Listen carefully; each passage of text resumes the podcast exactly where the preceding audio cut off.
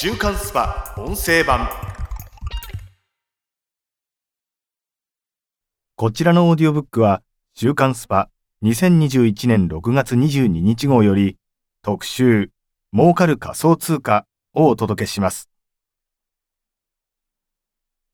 アプリでダウンロードできる添付資料で、写真や図表がご覧いただけます。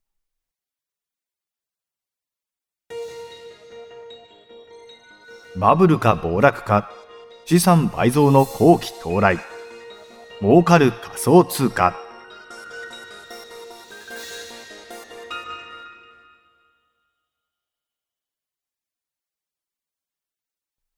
4年ぶりに仮想通貨投資が過熱している。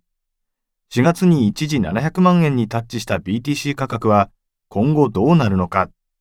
他の有望コインは様々な角度から仮想通貨の今を徹底解剖。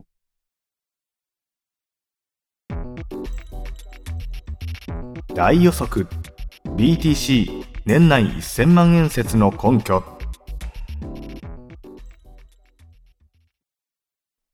2021年後半に向けてビットコイン。BTC は再び大きく上がると見ています。目標価格は控えめに考えて 1BTC イコール800万円。強気なら1000万円が目処ですそう強く言い切るのは FX コインのシニアストラテジスト、松田康夫氏だ。昨年後半から急騰した BTC は4月に史上最高値707万円をつけてから急落し、6月9日現在は300万円台後半をさまよっている。しかし、松田氏はまだ上がると強気だ。5月の急落はテスラが BTC 決済を中止したりしたことが一因でした。ただ、これは市場の過剰反応でしょう。CEO のイーロン・マスクも BTC を売らない方針を明らかにしています。また、今回の仮想通貨バブルの場合、4年前とは投資するプレイヤーの性質が違うという。4年前のバブルは個人マネーが中心でしたが、今回は世界の富裕層や巨大企業の資金が動いています。今年に入り、スイスの UBS 銀行など大手金融機関が BTC 商品を提供するとの報道も相次ぎました。UBS 銀行は世界中の富裕層に愛用される銀行。彼らが無視できないほど富裕層の仮想通貨投資意欲が高まっている証拠です。そんな BTC 価格の行方を左右しそうなのがアメリカで進んでいるビットコイン ETF の動向だ。現在、アメリカでは6つの企業がビットコイン ETF を申請中で、米証金取引委員会 SEC が審査を進めています。これが承認されれば、機関投資家から莫大な資金が流入することになる。これまでも ETF 承認の噂はありましたが、今年こそは通ると見ています。なぜなら、先例となる金 ETF ではアメリカより先にカナダが承認しました。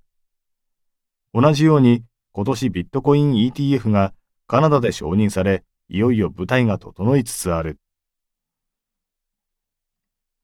また、松田氏よりも強気に、高値2000万円を予想するのは個人投資家のヒロピー氏だ。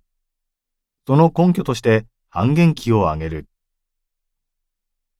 半減期とは4年に一度 BTC のマイニング報酬が半減する期間のことです。直近だと2020年にあり、その前は2016年。さらにその前は2012年で、いずれも半減期後にバブルが訪れているんです。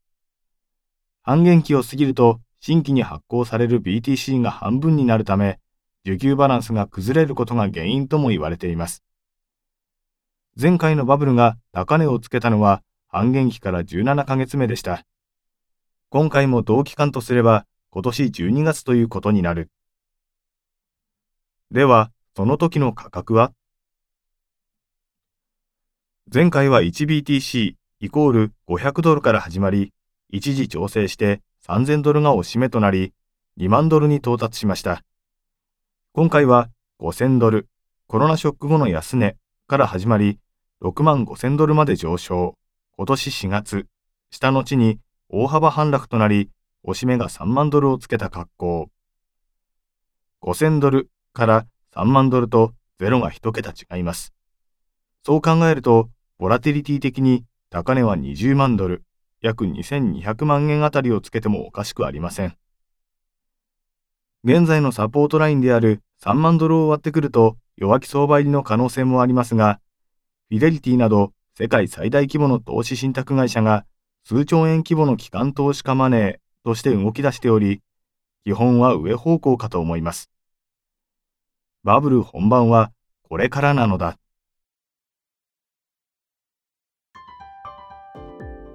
サラリーマン投資家の爆益報告。ケース1。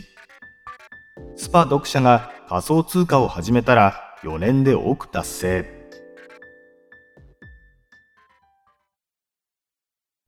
2017年に買ってからずっと持っていた仮想通貨がめちゃくちゃ上がって、4月には含み益が1億円を突破しました。仮想通貨を買おうと思ったきっかけは、スパの記事を読んだからなんですよ。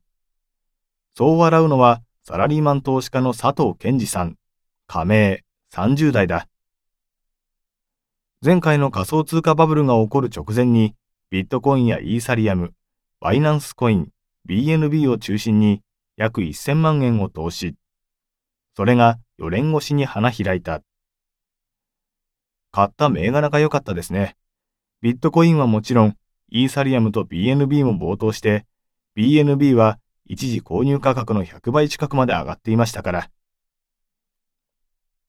とはいえ、買ってからの4年間を振り返ると、ほぼマイナス状態が続いていたという。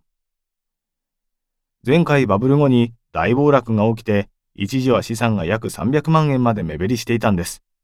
正直、もうチャートを見るのも嫌で、取引所のアプリもスマホから削除してなかったことにしていましたね。しかし、昨年末に友人から仮想通貨がまた上がっているけど、まだ持っている？と聞かれ、久々にチャートを見て度肝を抜かれた。プラテンして爆撃状態だったんです。しかし、久しぶりに取引所にログインしようとしたら、パスワードがわからなくなってしまって、死ぬ気で探しました。5月の暴落で資産が減ったが、それでもプラス8000万円ほどだ。今利確すると税金が高いので、まだガチホしています。ビットコインは今後も価値を上げ続けると思うんですよ。だから税制が変わるまでは持ち続けようかなと。税制が変わるまで何年かかろうとも、バブル後の暴落を乗り越えた彼の握力は衰えなさそうだ。週刊スパ音声版。こちらの配信のフルバージョンは audiobook.jp の聞き放題プランで配信中です。ポッドキャストの詳細欄にある URL からご登録いただければ初月無料でお聞きいただけます。